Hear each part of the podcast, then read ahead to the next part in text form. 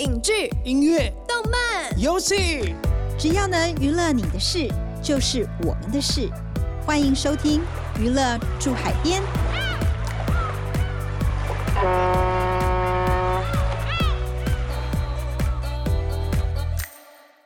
大家好，欢迎收听由静好听与静周刊共同制作播出的节目《娱乐住海边》，我是静周刊娱乐产业组记者刘慧茹。我是对记者咄咄逼人、讲话又经常失态的灭绝师太。慧茹啊，新的一年到了，就让我们放下过去好的、不好的，迎向新的人、新的关系吧。像师太最近就参加了几场婚礼，这个结婚哈，就是人生一段重要新关系的起手式。师太个人认为，结婚虽然不一定要宴客，但求婚呢，还是必要的。嗯，想必师太被求婚时一定很浪漫吧？并没有，师太就是因为没有被求婚才会这样说的，好吗？但人生就是很奇怪哦，酝酿很久，准备很久，带着戒指要求婚的那一刻，戒指就是有可能会搞丢呢。好哦，最近 HBO Asia 推出的原创剧集《戒指流浪记》，就是讲一个戒指搞丢又四处流浪的故事。究竟这颗昂贵又 bling bling 的大钻戒，到底流浪到了哪儿呢？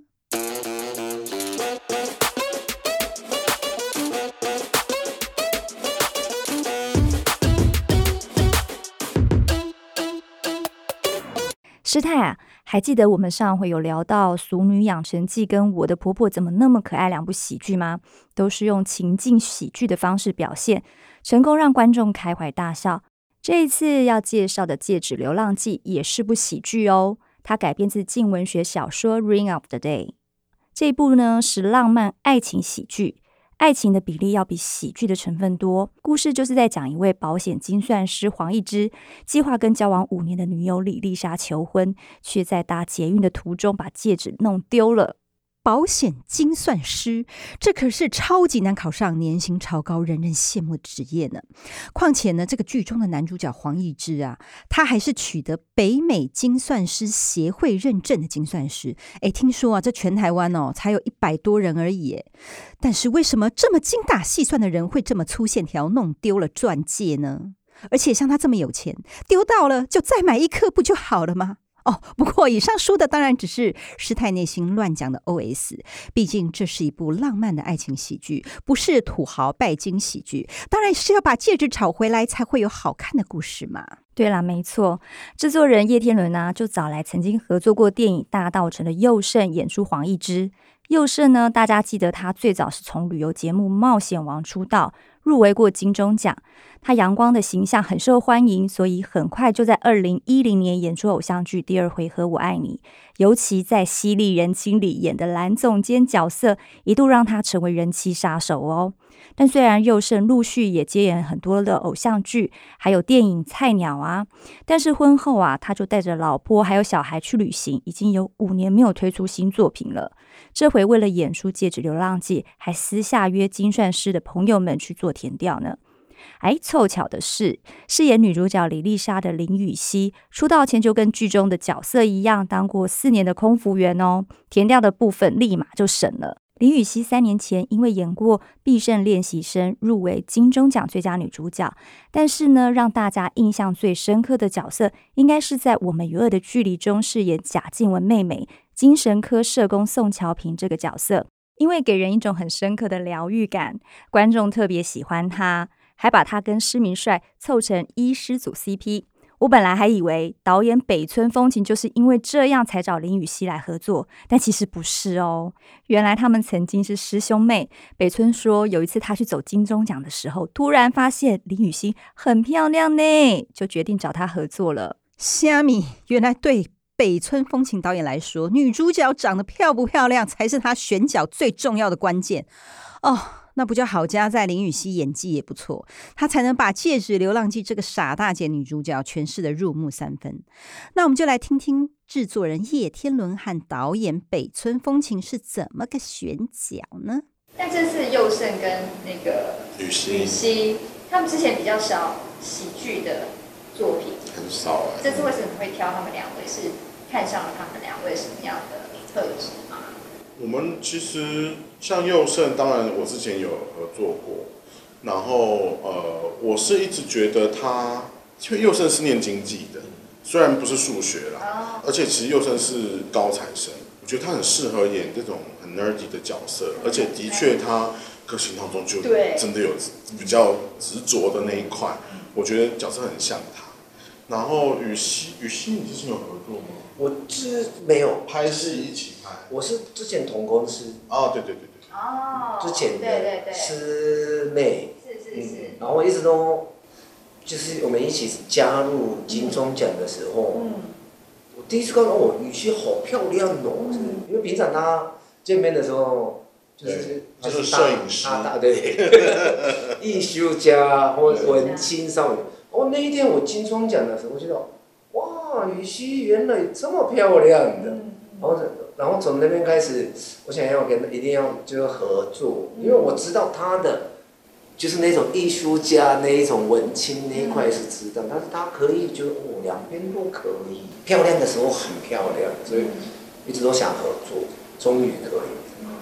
但他们的演出有达到你的标准吗？因为在幻想的那一块，喜剧成分要很重，对不对？他们演的够夸张，或者是说够是你有到达你想要的程度。夸不夸张的话，其实也他们两个都夸张是没问题的，但是夸张里面有舒服的夸张是有个难度是。嗯就是刚刚好的那一种。那他们两个，我先讲佑生好，佑生就完全是很，他这一次自己看到剧本的时候呢，他完成度是很高。嗯那以前是我想要怎么样怎么样，所以我们讨论的是，我们现场的时候，他给我看的，就是说，通常会有我们试戏的时候，通常八成，然后说，哎、我们就是某某某酒，他真的是一开始就蛮高的，嗯所以就很清楚。然后于须的话，我们我我是很喜欢，就是他的平常是比较安静、比较文青那一块，但是他喜喜剧那一款，就比如说喝醉酒好了。嗯他平常也不喝酒的人，但是就真的是我很喜欢他酒醉戏。啊是演的还是真的喝了？嗯，演的吗？演的演的他就是真的不喝的，嗯哦，但是就感觉就是很喜欢。嗯我有一句话是他就是自己加的一句，嗯就是 Lisa 他的角色叫 Lisa，Lisa 一百分是这个梗，我听到哦超级喜欢。大概我后来加了三场，就是嗯。关于 Lisa 一百分的那个东西，嗯。所以就演员给我的东西，我有时候真的抓的不放。嗯。佑胜是不是有去跟精算师们，有，就是有，因为他有他真的有这样的朋友，哦，他自己的，对。哦，不是你们给他的填调工作，是他我们自己去填调，对，我们有跟他讲说，哎、我们已经填掉完了，然后我们跟他分析，因为其实精算师有时候也不是太好约，因为其实台湾的精算师是数得出来就那么几个，是非常高薪的，他们是基本上在保险业是。因为他们的工作很难取代，那个精算师是要考国际认证，所以你考过那个认证的人其实很少很少。然后我们就想说啊，那我们就是整个编剧去把他问下来之后再跟大家讲。他就说他刚好有认识，他就约了他们吃饭还是什么的。他就说他其实他也并没有特别觉得他们有多么奇怪啊，就是也还是一般人，只是当然就是有一些事情上，当然会有一些。我不记得他问到什么了，可是，在义之的这个角色上面，他把所有东西都数字化了，就是他，譬如说他在看棒球，是，他他他眼里我们在看棒球，就看比赛，他眼里看的都是那个打击率啊，然后以及现在这一球如果打出去的话，他打击率会有什么变化啊，然后他是哪一年的时候怎么样，哪一年的时候怎么样，他就对数字是非常记得很清楚，嗯。然后他就是很多事情都就是太你这样理性吗？他就是都把事情数字化了，比如说他就会算说。哎，如果要遇到适婚年龄的话，适婚年龄这个年龄段的之内，台湾是有多少女性啊？那多少女性我就会遇到百分之，那所以遇到百分之，那这样子呢，可能就会遇到百分之多少才会遇到这样子的人？《戒指流浪记》最近会受到关注呢，其实有几个原因。第一个呢，就是这一部影集是 HBO Asia 继《通灵少女》一二季、《猎梦特工》之后第四部来台湾投资的作品，也是 HBO Asia 第一部爱情喜剧类型的影集。最近两年讨论度高的台剧作品，比较多是惊悚啊、科幻还有恐怖类型。但是其实爱情喜剧、家庭伦理类型的观众群也很广。第二点呢，则是这部影集其实是台湾的 IP 改编作品，小说原名叫《Ring of the Day》。作家赖以威目前在台湾师范大学电机工程学系担任助理教授。他继承父亲的遗志，推广数学教育生活化已经有超过十年了，也出版过很多数学的科普书籍。《Ring of the Day》是他跳脱以往写作模式，偏向纯小说的作品。一开始只有在部落格上分享，后来被静文学相中，签下了作品，再推荐给影视制作人叶天伦。所以说嘛，其实一部好的作品，无论发表在哪里，部落格也好，脸书也罢，只要内容好，其实都是会被发掘的。而且你看呢，赖以威的正职，他是在师大电机工程系教书，但是他呢致力于写数学科普书籍，平常呢搭捷运上下班，又会把观察到的故事写成小说。哦，我觉得这个人他才是。正港的生活精算师呢，一点儿时间也不浪费哦。嗯，说到制作人叶天伦呢，他其实在六年前就策划过制作捷运系列故事。当年呢，他也是找了北村风情、还有高秉权、林孝谦、林君阳四位导演合作，拍摄了像《五星级鱼干女》啊，《奉子不成婚》呐，总共有六部捷运爱情电影。后来在釜山、关岛国际影展，还有国内的电影节都受到关注，证明捷运故事对普罗大众是有共感的。于是他就一直想要筹拍新的系列作品。所以当叶天伦看到静文学推荐的《Ring of the Day》，他马上就觉得可以改编了，也把这个想法呢分享给 HBO Asia Original 制作部的资深副总裁甘慧英，因为他之前常常来台湾找合作对象，还有选择呃适合投资的影视题材，所以听到了叶天伦的想法，他也觉得嗯很赞同，双方很快就决定用合制的模式来制作这部影集。但是这次比较特别的是，就是先拍了以后再出小说，是这个想法是，因为本来是网络版，对，本来是网络版。哦对，我这个小说的创作其实是很更早以前的，就是大概是在可能一一年、一二年左右的那个期间，就是那个期间我我就是大量的搭捷运，从每天从北投搭到南港的最后一站，就是去中文院上班。然后好远哦，对，所以就每天就是这样子来回搭来回搭，然后也没有开车，所以去哪里都是打捷运。那在捷运上就会相对比较无聊，然后就会很习惯去看大家在干嘛。有时候会觉得说每个人都很无聊，但后来想想说，我也是其中的一份子。那我不觉得自己很无聊，我觉得我自己应该是有一些一些好玩的故事。所以然后那可能这个人也有故事，那个人也有故事。到后来新手的时候可能会去想象说，比方说我看这个人他的穿着打扮什么什么，我就去猜说他会不会是在他可能应该是一个上班族，然后他可能在中校文化站下车，嗯，然后就自己去猜猜看，结果他可能哎真的下车，我就哎猜对了这样子，那可能猜错了就哦，好算了没关系，看下一次。所以类似这样子的的事情做久之后，就会开始想要写跟捷运相关的故事，因为我本身就还蛮喜欢写故事。金文学出那本书，它有更多的故事都是在讲捷运。那这个这个《季节流浪记》是一个比较完整的一个一个中篇，就是它是很多人物串在一起的故事。因为我说单篇单篇单篇写完之后，就希望说，哎，看能不能够有一个想法，是把大家串在一起的一个一个故事这样子。所以一开始是在网络上面看的，对，其实严格来说是就只是我自己写兴趣，所以我就把它放在我的 blog 上面，放在匹克吧，就那个年代还是匹克吧，嗯，大概没有什么人看，就我自己写的很开心。后来是因为静文学看到，然后我们才合作，才放在静文学平台上面。但是因为过去以来大家都是找我出数学的科普书籍，然后可能会有甚至说出版社说，哎，那你让我们出一本数学科普书，那我们就顺便出你的小说，这样子。有这样子所以有这样的地方说不行不行，小说很重要，小说不可以是附属品，哦对，所以一直都没有这个真正出版的机会。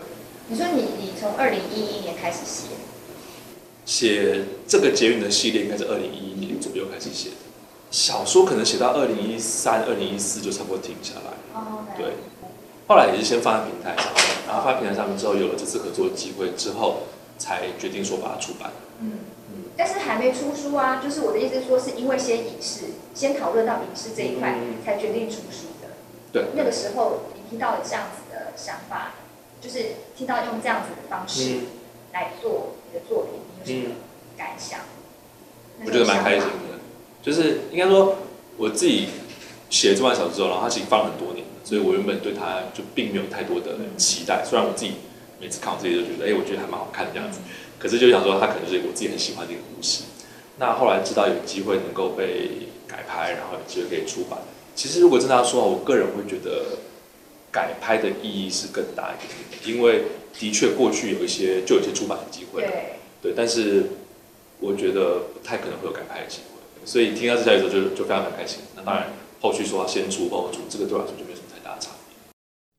不知道师太喜不喜欢数学呢？嗯，相信很多人都跟我一样很害怕数学的，所以呢，对那种数学很好的人，我都很羡慕诶。可能因为这样啊，佑生在《戒指流浪记》里面，虽然有时候个性固执了一点，但是宛如数字天才一般的角色，会让人觉得特别有魅力。开什么玩笑？师太，我当然很喜欢数学呀、只是不知道为什么数学好像一直都不太喜欢我啦。哦，我还记得在结婚之前有一次哦，师太呢跟施先生去吃黑白切。施先生为了要测试一下师太的数学能力，他才跟我决定呢，婚后可不可以把经济大权交给我？他就叫我用心算，而且不可以用手机哦。他叫我来算一下桌上黑白切的价钱总共是多少。结果呢，有算对吗？其实我也不知道，我只记得我从头到尾心算算了四次，但好奇怪哦，四次的价钱都不一样呢。后来施先生什么话都没有说，他就默默的起身拿钱包去结账了。很好，这个故事就是告诉我们，赖以威把数学生活化当成终身职业是对的。毕竟还是有许许多多像师太一样未被开发的数学天才是需要被拯救的呀。所以师太有发现哦，这个《戒指流浪记》制作人叶天伦特别呢让。编剧增加了很多原著中没有的数学元素，还有一些数字密码。嗯，没错，叶天伦的巧思，作者赖以威也感受到喽。赖以威甚至觉得剧中的主角呢，有很多行为他都似曾相识，因为根本就是他跟周遭朋友的日常写照。观众也可以透过角色了解精算师到底是什么样的职业，以及有什么特别之处。就是想到一个公式，就就是想把它具象化了，然后。因为是戒指流浪记嘛，然后也想让那个戒指更独特一些，就不是其他剧里面的结婚戒指这样。就这个结婚戒指就是只有在戒指流浪记里面才会出现的，所以就想到一个可以刻在里面的，通常都是什么一生一世这一类嘛。我想说，那既然一直是一个对数学这么那个的，那就是一个恒等式吗？还是什么？对不起，这我真的。心形线，我没记错的话，嗯嗯嗯，它就是可以，你这个公式如果输进去城市绘图软体的话，它可以画出一个爱心这样子。嗯，就像你可以画抛物线啊，可以画直线啊这样子，你也可以用数学式子画出一个爱心。哇，这个新型线明明就是个数学方程式，但怎么听起来嗯怎么浪漫呢？只可惜浪漫不能当饭吃，拍戏也不能一直耍浪漫，还是要认真的对待，并且与时俱进吧。所以下一集啊，我们就要来聊聊日籍导演北村风情来台湾二十年第一次拍 HBO 的作品。当平台考虑作品是给全球市场观众看的时候，导演的喜剧手法做了哪些改变？感谢听众收听，也请持续锁定由静好听与静周刊共同制作播出的《娱乐驻海边》，我们下次见。想听爱听，就在静好听。